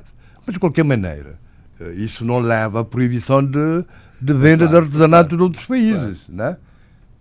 em que se chama, em que se diz que se vai chamar a polícia para combater essa venda, eh, que tem que ser regulamentada, não. mas eh, dito, dito assim, por vezes, pode reforçar os preconceitos. E há trabalhos científicos, artigos científicos publicados sobre o artesanato de Cabo Verde que diz eh, que fala de tudo isso, que fala uhum. de tudo isso. Mas eu ainda tenho um, um tema diga, que não é de Cabo Verde, não é de Cabo Verde também, é de Cabo Verde, porque nós nos congratulamos quando uh, descendentes de cabo-verdianos são, são eleitos uh, no Luxemburgo, quando são eleitos nos Estados Unidos da América, também nos congratulamos quando são eleitos descendentes assumidos de cabo-verdianos em outros países de língua portuguesa. E foi o que aconteceu neste momento com o Filipe Nascimento, que aqui em Portugal fez uma carreira uh, fulgurante, muito jovem, 32 anos, mas que de, de simples eh, estagiário de, eh, de, de, de advocacia, de advocacia uhum. passou imediatamente para adjunto, vice-presidente da Câmara do Oeiras, do Oeiras uhum. líder parlamentar da, da, do, do, da, do movimento político de Isaltino Moraes numa junta de freguesia, fez bem, começou por baixo, não é? e presidente da Associação Cabo-Verdiana. Ele, numa lista conjunta, que devo dizer publicamente, uh, também uh, foi um bocado concebida por mim, para a forma eleitoral, conjuntamente, etc. E uma das coisas que me pareceu extremamente interessante na altura era fazer, face a várias circunstâncias, uma lista conjunta com um jovem, mas com um jovem que não era de uma ilha cabo-verdiana, que era de uma ilha, mas de uma ilha do Príncipe. Eh, de uma ilha que é a Ilha do Príncipe, porque falávamos muito da situação eh, das comunidades cabo-verdianas no mundo e também eh, no Príncipe, e pareceu-me que era uma grande, um grande lugar de visibilização à Associação Cabo-Verdiana e que, e que poderia contribuir para que ele portanto, pudesse de alguma forma. Eu não estou a dizer, não estou a dizer que foi foi isso o decisivo, com certeza, que foi a experiência autárquica. Sim, os seus méritos, no, os seus méritos. Príncipe, mas eu devo, de facto, congratular-me uh, nesse sentido, porque não é, não é, não, não vou, não vou uh, estar aqui a, a, a, a, engendrar mistérios eh, porque é sabido, é sabido que na Ilha do Príncipe a maioria da população, uh, portanto, é formada de descendentes de, de cabo-verdianos e com certeza que isso contribui para uma maior coesão uh, social e para, hum. e para, e, e, para e como ele disse, eu li, li o programa, a plataforma estratégica dele, a moção estratégica, pareceu-me excelente Excelente. Sim, mas uh, uh, convém dizer às pessoas que ele foi eleito agora em Congresso. É, isso é que Não, é, já contamos a história toda, mas falta dizer, dizer que portanto, dizer foi que, eleito portanto, em, no, ele, no Príncipe. Portanto, como Delfim do, do José Cassandro foi eleito até com uma votação albaniana, portanto, com 27% de votos. Uh, e isso lhe permite. Presidente de, do movimento. Do movimento, uh, uh, movimento para mudança e, e o progresso do príncipe. O MPP. O MPP, que ele trata como partido político, como movimento político e etc. Isso permite-lhe aceder, eh, em breve, a breve trecho, eh, portanto, ao, ao, ao, cargo de presidente do governo regional do príncipe, porque fizeram uma mudança, segundo sei, nos estatutos do partido, bom, isso depois pode-se discutir, que permite que, uh, havendo uma maioria no, no Parlamento Sim. Regional, na Assembleia Regional. Portanto, o chefe do movimento, uh, portanto, chefe é, é, isso, isso é governo, podemos de facto o, discutir isso, podemos, mas não vamos mas fazer hoje. Dizer, não vamos fazer hoje porque isso é de tal forma complexo. Não só porque esteve ligado Muito bem, é, à Associação é mais... mas porque sempre também falo de, de, de, de descendentes de cabo-verdianos. Eu não sei se estou a prejudicá-lo neste momento, a lembrar que ele é descendente de, de cabo-verdianos, eh, mas isso não é segredo em São Tomé e Príncipe, de, da mesma forma que falei quando sim, sim, sim. Uh, uh, houve uma deputada eleita uh, no, Luxemburgo. No Luxemburgo. Não, agradecer ao, ao, Zé Luís, naturalmente, por se ter lembrado da, da eleição do Filipe Nascimento, que, porque eu tenho uma estima enorme, mas também não vou estar, uh, depois daquilo tudo que o Zé Luís disse, a elogiar o Felipe, que ele sabe que eu tenho essa estima e sabe também que tem a minha total confiança.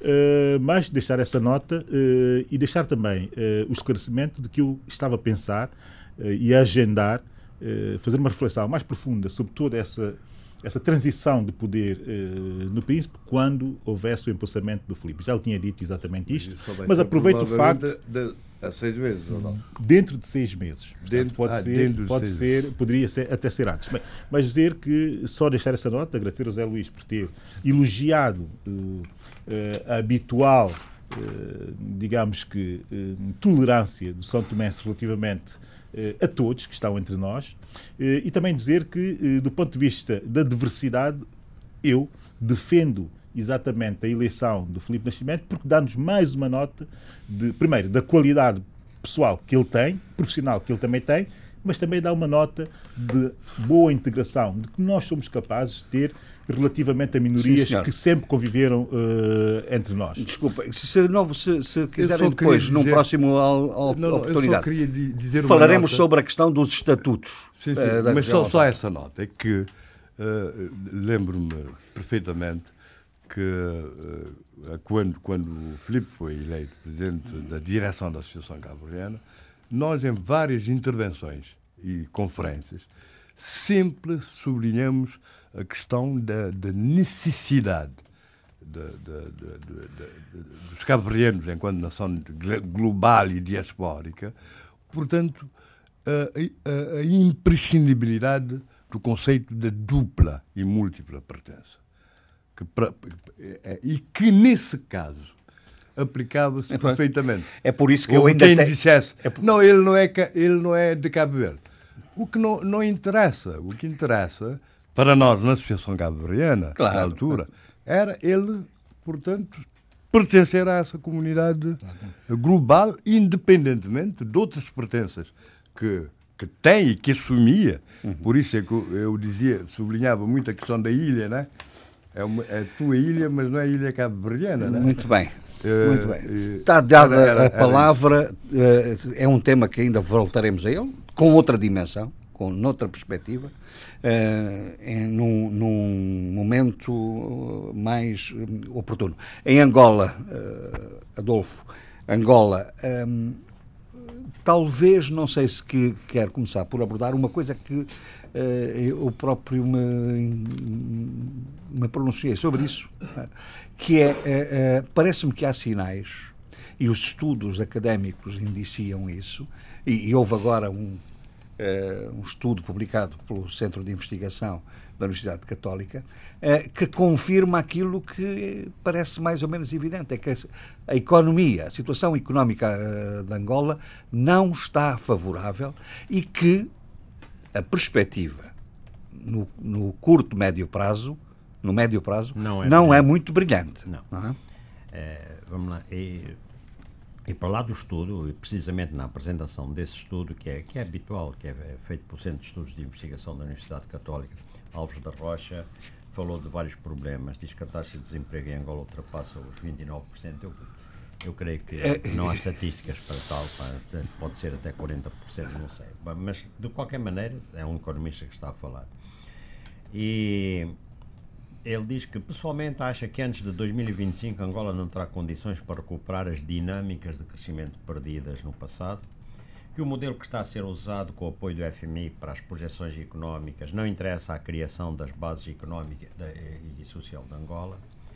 E também aí o investigador nessa sessão, o Precioso Domingos, diz que daqui a quatro anos é provável que os problemas se mantenham, mesmo até 2023, por nossos cenários, por aquilo que mostra o nosso modelo macroeconómico, nem 3% se vai atingir de crescimento.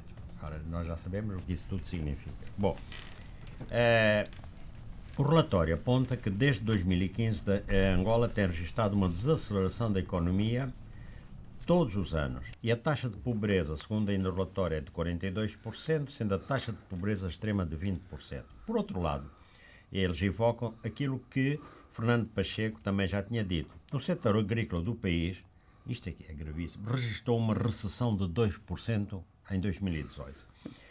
Vamos lá ver. A diversificação está cada vez mais longe, portanto. Sim, e, não, e, não, e digamos, a, a, economia não, não a, o setor agrícola não acompanha o crescimento da população. Porque, repare, a agricultura também teve, em termos nominais, uma recessão. Porquê é que ele diz isso? Em termos ela diminuiu, embora do ponto de vista físico, se olharmos para os produtos, há realmente aumento da produção física. Mas, quer dizer, não compensa, eh, não é o suficiente para, para compensar. É, o, então o estrangulamento, o, o estrangulamento na, nos serviços de distribuição. Muitas vezes produz-se, mas não, não, não é sai da região. Não, não, isso sucede muitas vezes. Ah, é? isso é grave. Não só por causa das. Uh, exatamente, e tenho visto queixas de, na imprensa de agricultores ou de cooperativas dizendo que o nosso, os nossos produtos estão a apodrecer. Portanto, tem que se fazer um esforço na estruturação do comércio interno. Claro, não, é, é dos, evidente que sim. Dos sistemas de, de, de, de armazenamento e de distribuição. Exato. E mesmo assim, quer dizer, eh, parece que estão recenseadas 2 milhões de pequenas explorações agrícolas familiares e que não, não merecem o cuidado necessário. E no meio disto tudo, também, como sabemos, entra-se na parte também política, em que recordo que há pouco tempo Adalberto Costa Júnior foi eleito presidente da UNITA. A Makuta Nkondo, no programa Angola Fala Só, eh, eh, da Voz da América, por acaso também uma vez me entrevistaram, mas eu não falei assim. É, é, ele dizia que, é, recomendando a, a, a questão do, do caso Miala, foi condenado a três anos de, de prisão. Não, Zé Maria. Perdão, eu peço desculpa, de Zé Maria, mas como sempre, é invocado aqui. Sempre, pois, é, não, não é, é o alter é ego do Miala, não é? Não, é que aqui é, ele próprio fala nisso. É, ele diz que Zé Maria. Ele foi vítima de vingança, porque hoje as coisas viraram Uh, José Maria era o homem de confiança do ex-presidente, José Eduardo dos Santos. Hoje as coisas viraram. Isto é frase, uh, frase de, Textual. de Kutangondo. É o Miala que manda e ele nem foi chamado nem ouvido. Isto era vingança. Bom, ele depois disto também fala sobre José dos Santos. É, é perseguição isso de terem expulsado. É perseguição política por parte de João Lourenço, diz ele assim. E ela está a fugir porque ela e os irmãos são perseguidos. E então, quem bate no filho, bate no pai. É? E é evidente que se pretende atingir o pai. Bom, interrogado por um ouvinte sobre a eleição de Adalberto Costa Júnior, é uma visão Unita... clínica de, é? de processos, não? A UNITA, políticos e judiciais, não? É. Diz ele, a UNITA é um, é um, partido rural, um partido bantu. A UNITA não está à altura de ter um lusotropicalista à sua frente a sua frase. Esta dos urus autopercalista para, para designar mestiço é a primeira vez que eu estou a ouvir. Gilberto é, Freire. Não, isto nem é nada, confusão só. É, o Adalberto. É, o Adalberto Costa Não, Júnior... nós estamos a rir uh, porque. É não, estou a rir do meu comentário. É, é para não, não chorar, porque, porque evidentemente que isto tem conotações políticas, eh, culturais, civilizacionais Sim. e até e anti-unidade nacional. E anti muito, nacional. muito complicadas. Racista. É. Muito, racista, exatamente. Pronto. Racista. É. Portanto, é, exatamente. Não, se eu dissesse isso, eh, se eu dissesse isso, dizia já, olha aquele branco está a falar assim. Não, que, que, eu, eu, como cidadão querem ver, é, assumo. É, é, que se nós formos por aí, o único que pode falar mesmo nisso é o Abílio. Abílio, totalmente. Eu vou, eu vou reclamar um programa somente para esse efeito. Sou eu que terei a palavra, em nome, naturalmente, da minha negritude, tem que ser imposta nesse porque, espaço, porque de resto, nesse espaço de debate. Sim, mas não vai falar do Bantu. Quero ser voz única claro, aqui. quero ser voz única, reclamo isso para mim um dia. Mas ele é crioulo, tem um defeito, não é? Porque senão, ele é crioulo. E para não, não é? digas isso, Zé Luís, não sejas complexo, pá. não podes estar aqui crioulo a complexidade. Crioulo é, é, crioulo a coisa tem que ser básica e essencialista. Eu abdico da minha criolidade, assumida, mas abdico dela. Santo Tomé toda ela é crioula. Não, mas eu claro, claro. Mas, mas qual é o país hoje no mundo não, não em que tendencialmente não haja essa Bem, já não estava a deixar falar o mais escuro aqui do programa, isto parece muito discriminatório. Mas quer dizer que abdico da minha criolidade por ter duas horas inteirinhas para mim aqui neste debate africano. Bom, mas uma coisa. Vou ver não, se consigo isto. É, é, que se nós ouvirmos os ilhéus, os dois ilhéus, então nem, nem falamos. Claro, ah, A gente nem fala se eles começam a falar. O Adalberto Costa Júnior diz, diz então um conda, uh, Macuta, uh, um conda o Adalberto Costa Júnior não pertence a nenhuma tribo, a nenhuma etnia e não fala uma língua banto. Parece que a UNITA está a querer pintar-se de branco. Uh, depois, uh, diz este deputado da Casa CE, que a única pessoa capaz de fazer frente a João Lourenço é o antigo dirigente da Casa CE, Bill Chivuco É, a razão porque a Bill Chivuco Abel, Abel Chivuco ah, Abel. estamos a falar do Abel. Desculpa, não. Abel, Abel Chivuco Vuco. Abel Chivuco Vuco tem dificuldade em avançar é que estão-lhe sempre a dar voltas e contravoltas. Bom, é, por outro lado, é, interrogado sobre o papel do Conselho da República, né, disse o Presidente é mal aconselhado, isso é gravado porque o Presidente não escuta ninguém. E palavras dele. Uh, o combate à corrupção está mal. Os marimbondos são todos eles, diz, diz Macutangon. E, e diz que o, o, todos continuam a desconhecer qual é a fortuna do presidente e como foi adquirida. E ele diz que o governo e o MPLA são um barco velho enferrujado. Pronto. E então, agora, depois, vou terminar, referindo-se à FNLA, que aliás, de onde ele é oriundo, ah. e agora é um, é, é, é um independente pela Casa CE, deputado independente pela Casa CE, quando diz sobre a FNLA, ah, é, é sobre as divisões que existem, persistem, esse partido sofre da doença dos bacongos. Pois é. Os bacongos são obcecados pelo dinheiro. Isto é uma coisa que diz. E o poder para eles é dinheiro. Bom, São os judeus entre agora... aspas da África, é isso? Não, bom, agora, pronto, vamos embora. Então, daqui mas, oh, oh, oh, Adolfo, está muito oh, Adolfo desculpe lá.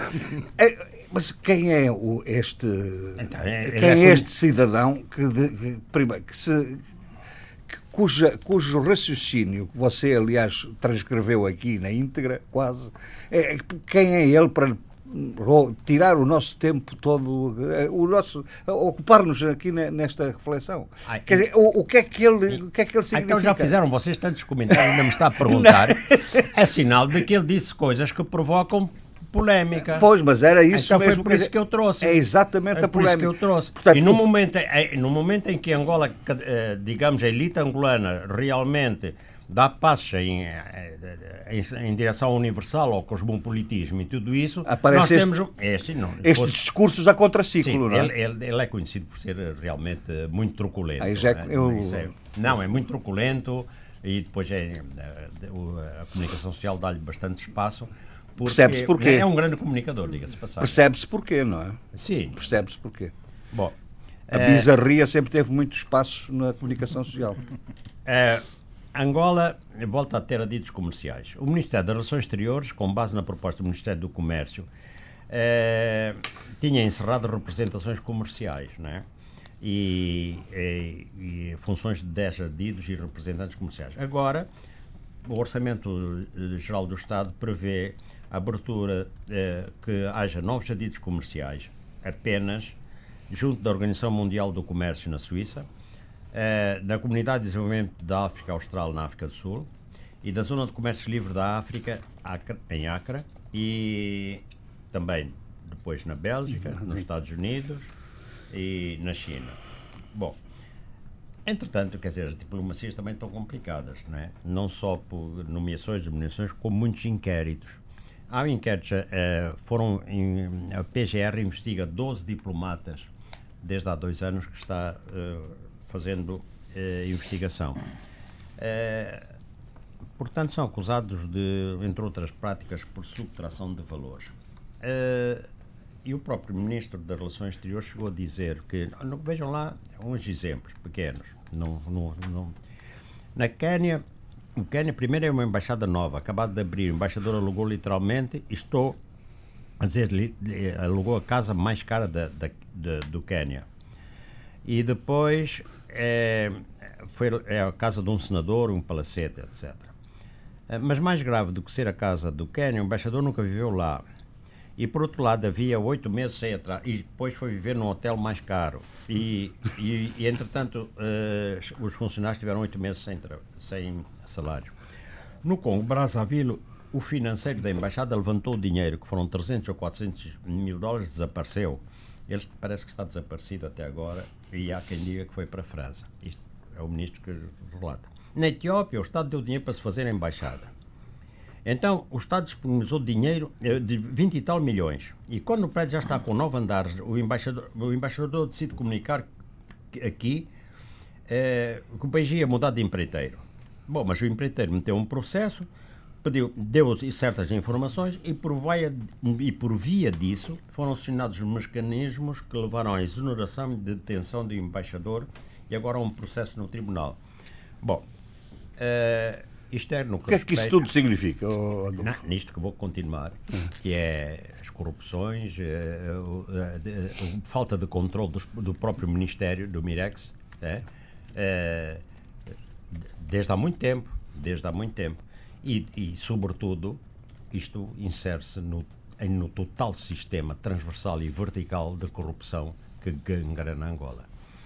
É, a polícia está a apertar o cerco a funcionários bancários. A Polícia Nacional diz que vai investigar os funcionários bancários por haver fortes indícios do seu envolvimento em assaltos à saída dos clientes das agências bancárias. Mas isso é o que nós tínhamos discutido há tempos, não era? Que gente que ia levantar dinheiro e era morta à saída. Sim, e agora, é, e agora o... parece que é com cumplicidade de funcionários lá dentro.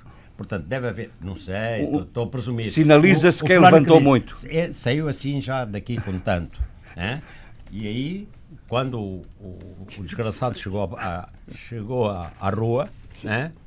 é, é baleado ou não, quer dizer, tiram-lhe, se ele resiste, pronto. Mas então o comandante provincial da Polícia Nacional, o comissário António José Bernardo, disse em Malange que, eh, que realmente eh, está-se a investigar os funcionários bancários que são e que, por outro lado, eh, as empresas de segurança deixam os bancos à mercê dos crimes e elas não cumprem regulamentos.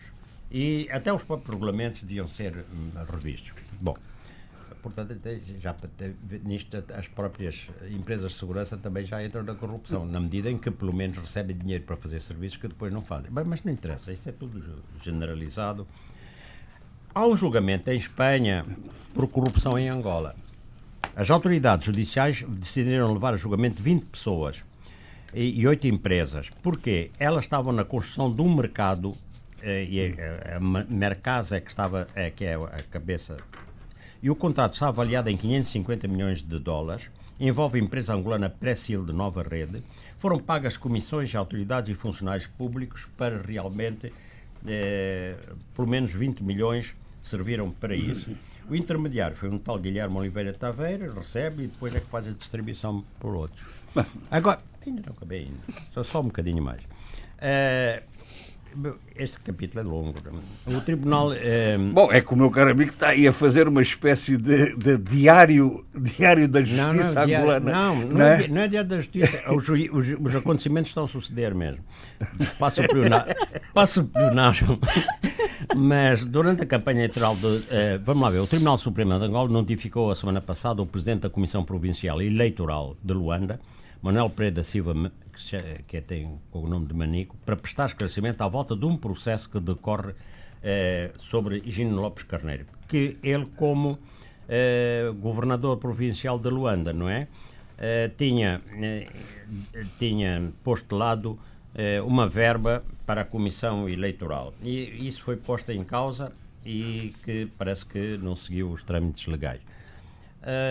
Mas, precisamente, uh, nisto tudo, há também a reação forte da polícia. Dois indivíduos de 22 anos de idade, armados com a, a AK, foram mortos durante confrontos com a polícia.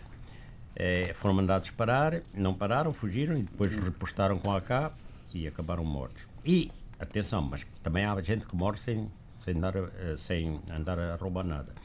Há uma semana, um taxista que fazia a rota Gamek-Fubu foi baleado mortalmente depois de uma perseguição uh, policial. E a polícia diz: quando a gente mandar parar, é, vocês param mesmo. É, porque senão, quer dizer, vê-se mesmo que atiram a matar. Muito bem.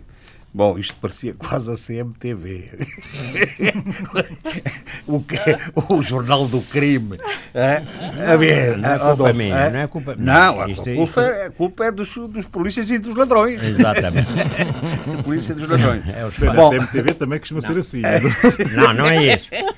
Não, não é isso. Não, estão a disparatar. Não, não, não. Não, peraí. Então, é relevante. Ah, não, é relevante. não, estes factos é para definir uma essência. Até atenção, ao passo que a CMTV é o problema só de causar o pânico e, e coisas dispersas, não é? Para não, encher e, tem, e, e há aqui um sentido pedagógico. Primeiro, Exatamente. a autoridade do, do Estado claro. exerce uh, democrática, a polícia, e é isso que todos nós temos reclamado aqui, é que tem que haver autoridade de Estado e autoridade da polícia Exatamente. no controle à criminalidade em violenta em Luanda. Isso é evidente e estes casos são exemplos. E o controle à corrupção. Em segundo lugar, a questão da corrupção. Então, que é, que é, isso, é transversal a toda agora, a sociedade. É, é, e, e, e, o caso exemplar do Ministério dos Negócios das Relações eh, Exterior. Exteriores é um caso evidente, mas que tem outra componente aí por trás que é, é de facto. A intrigalhada política. É intrigalhada e, e, digamos, a, a, a, impunidade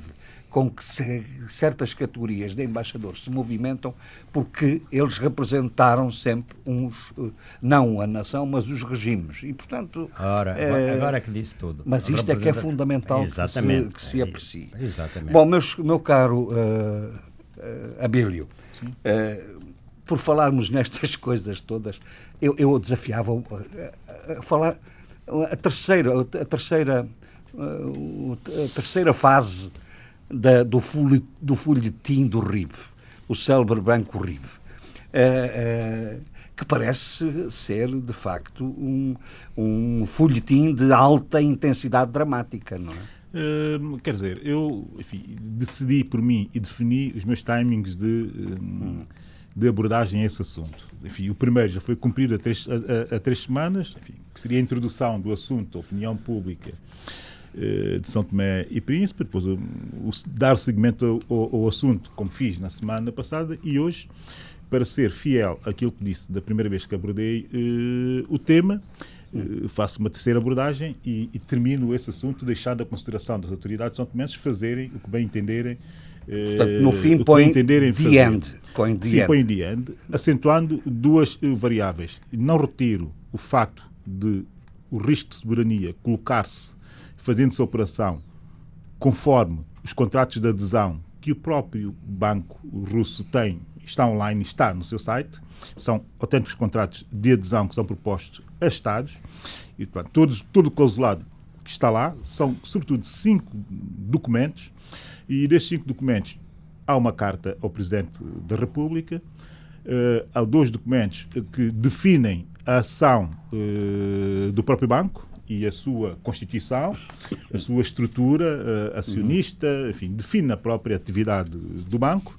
E depois uh, existem dois documentos. Um, que é um acordo com o governo do país, uh, e, o outro, que finalmente, enfim, dá a conhecer a forma ou o modelo de operações, se quisermos até o modelo o modelo de gestão do próprio, de gestão de negócios do próprio, Portanto, está do tudo, próprio está tudo, banco. O modelo de negócio do próprio banco. Está tudo uh, está tudo, enfim, disponível aberto. para que as pessoas uh, analisem os documentos. Não há, não há nada escondido, não é? Não, ali não há nada escondido. Eu, enfim, aquilo que lá está é o que lá está. está.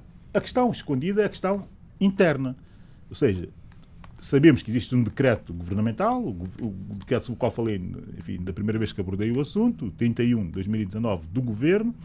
As condições eh, que o Governo tem para relacionar-se com esse banco constam, uhum. pondo ao país, constam daquele, daquele documento. Falta perceber é o que é que levou o Governo a fazer o documento. Eu suponho que exista um memorando de entendimento e que esse memorando de entendimento esteja sobre, naturalmente, sobre, sobre uh, cláusulas de confidencialidade. Como é evidente, eu não estou de acordo com esse tipo de confidencialidade em, em, assuntos de tão intenso interesse nacional. Eu sou pela transparência e sou que se deve uh, abrir uh, partes do documento para que se entenda e para que haja um debate nacional à volta do assunto. E não me importa muito que a relação uh, do, do, do, sobretudo do CEO desse banco, o Vladimir Pachev, eh, com o país, que já vem atrás e que se tem iniciado com o governo de Patrício Trovado. Isto para mim é absolutamente irrelevante. O relevante é que existe um decreto governamental a definir uma relação com esse, com esse, com uhum. esse banco. Bem, não me alongo muito mais, vou só, para, dar, para, para, para esclarecer a situação, deixar aqui nota de alguns dos clausulados desses cinco documentos eh, disponíveis eh, no site do banco para análise de qualquer pessoa. E porquê é que você escolhe, escolhe, essas cláusulas? Porquê é que eu escolho essas cláusulas? Essas cláusulas que são, vai as cláusulas, são as cláusulas uh, que conformam a minha preocupação, ou seja, a preocupação de que existe em que de facto, um sustenta de, a sua a exato sua... o risco de soberania que nós devemos uh, então, com seriedade uh, calcular desconhecendo o memorando de entendimento não sei que cláusulas estarão naquele memorando de entendimento mas entretanto quem for analisar o que lá está e perceber o que se está a passar no país não só com o decreto uh, governamental, mas também com a nomeação do senhor Vladimir uh, Spachev como conselheiro de alguns órgãos de soberania no país, perceber-se-á o que se está aqui a tentar, a tentar uh, criar. A consideração destes poderes públicos de São Tomé, de São Tomé uh, e Príncipe. Acordo de estabelecimento do RIB num país. Uh, artigo 1. O RIB deve assegurar a abertura de, de, contas nos bancos centrais resultantes de atividades de trade e outras operações, conforme consta de número 1 do, enfim, do decreto governamental. Até aqui Sim, não há nada de novo. Normal. E até pode ser normal, enfim, em termos de modelação do início de uma relação uh, com o país. O RIB, dentro das competências e autorizações garantidas por acordo com o país, deve coordenar a política monetária no sentido de facilitar a cooperação económica e desenvolvimento económico. Aí já começamos a sair da normalidade. Mais, artigo 2. Porque a relações... política monetária é coordenada pelo Banco Central. Com certeza. As relações não, entre... oh, já não, é ou não? Deixa-me deixa ler, deixa ler algum ah. do artigo claro. Enfim, as pessoas em casa estão a perceber o que é que eu estou a ler claro. e sabem fazer bem a leitura daquilo que eu estou a ler. As relações entre o RIB e o país de estabelecimento devem ser regidas por um acordo bilateral, incluindo privilégios e imunidades. Sublinho imunidades estudar e analisar a economia do país e preparar propostas e recomendações ao Banco Central com vista a coordenar a política monetária e de câmbios. Coordenar a atividade do Banco Central do país no que concerne aos procedimentos e operações de pagamentos, etc. Artigo 8 As partes acordam atribuir ao Presidente do RIB, Sr. Vladimir Spachev, um cidadão russo, um passaporte. Ou seja, o país tem que dar o passaporte ao CEO do RIB. Continuando o RIB é uma entidade legal, a acusação de banco é definida após a assinatura do acordo com o governo do país. Tudo normal, sem grandes problemas. Fins e objetivos uh, do RIB. Bem, aqui eu nem sequer vou ler, uh, quem tiver a oportunidade de ler, que vá ao, ao, site e que veja bem o que lá, o que lá, o que lá está. Entretanto, nesses fins e objetivos vem todas as operações e transações realizadas pelo RIB devem ser registradas em dólares. O asset disponível do RIB deve ser mantido em contas conjuntas com o Banco Central em bancos correspondentes. Depois, da carta ao Presidente da República, exponha o interesse do, do, do, do banco uh, em relacionar-se ou entrar no país e ter atividade uh, no país, e no anexo vem uh, finalmente aquilo que eu considero ser o modelo de negócios do RIB. Eles também, do RIB. Ele também, eles também não escondem. São cinco pontos, eu só vou uh, chamar a atenção para os dois últimos pontos, o 4 uh, eh, e o 5. Depois, ia explicar como é que é o modelo de negócio dele, depois de deles e o que é que eles propõem aos países. Depois de assinar uh, o package dos acordos, que são vários acordos, uh, começas a construção uh, enfim, dos projetos e a implementação. Chamo uh, atenção para isto, implementação das ICOs. ICOs ou ICO, que são Initial Coin Offering, oferta pública inicial. É aqui que entra a questão das criptomoedas. Porque as ICOs são uma forma de negociar tokens ou ICOs, ou ICO-moedas no espaço eh, digital. É uma espécie de crowdfunding a investidores eh, para financiar eh, projetos, sobretudo projetos da economia, da economia eh, digital ou da economia, enfim, eh, mais avançada eh, tecnologicamente, das, das tecnológicas. Eu não sei como é que isso se pode adaptar à realidade de um país. Hum. Não sei, e, e, é bom que se verifique os riscos que existem nessa adaptação. Porquê? Já, já porque nos países, é um problema. Porque há países, porque há países, nomeadamente Estados Unidos e curiosamente também a China, a China proíbe taxativamente esse tipo de operações.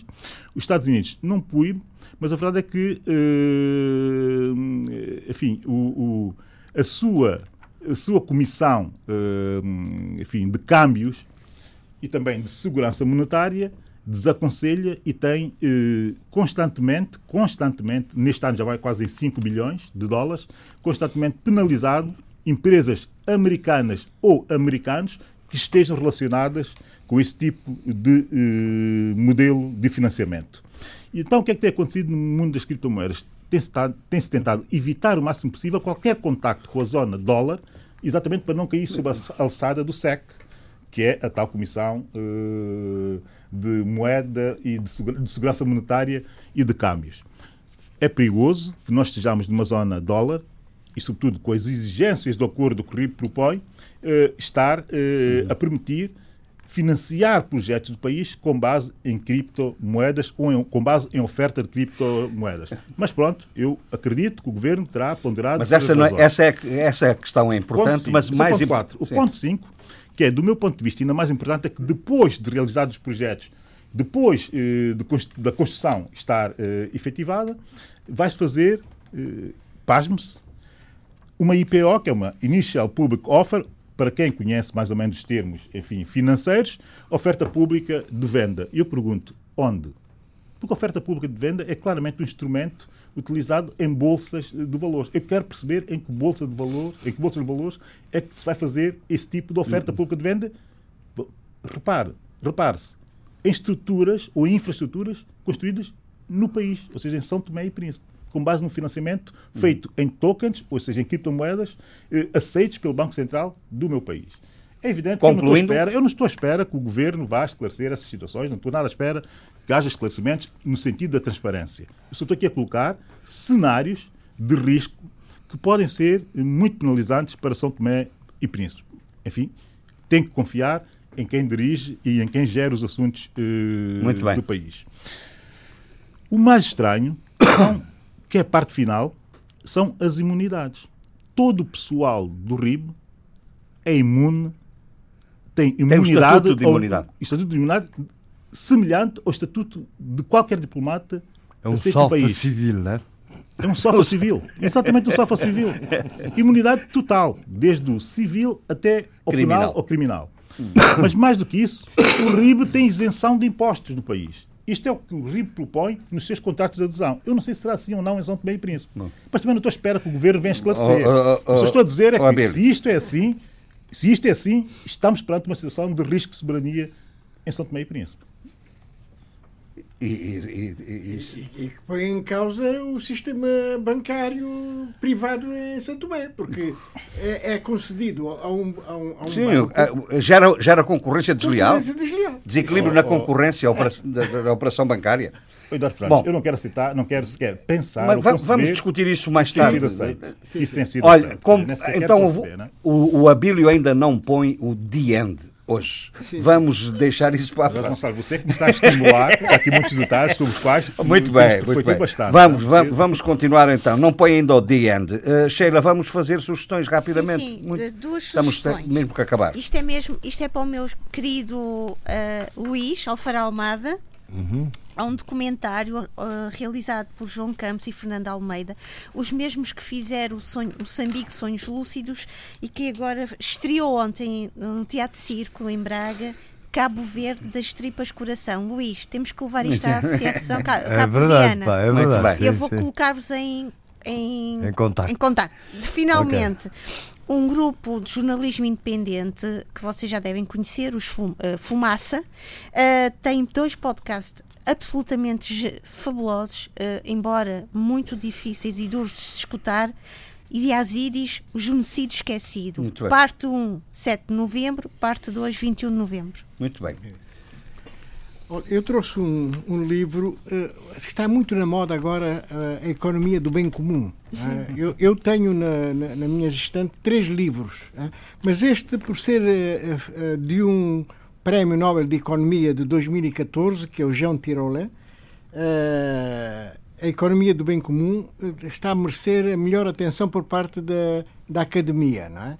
da academia, não do Estocolmo, mas para a academia do, uh, da, da, da, das universidades. Das universidades não é? Investigadores. Uh, portanto, é uma questão muito candente, porque uh, que vem até um pouco no, no seguimento de, uhum. Da, da, posição do Papa Francisco, não é?